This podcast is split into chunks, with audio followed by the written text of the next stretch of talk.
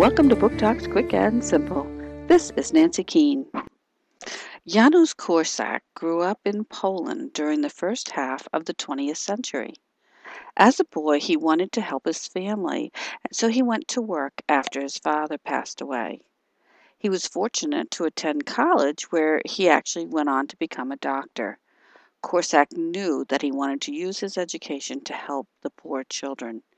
He and his wife founded an orphanage in Warsaw, and he treated the children very well. He believed that children should have a say in their lives, and he created a very progressive school. But then the Nazis invaded Poland and told Korczak that he and his orphans must move into the walled off part of the city that was designated for the Jews.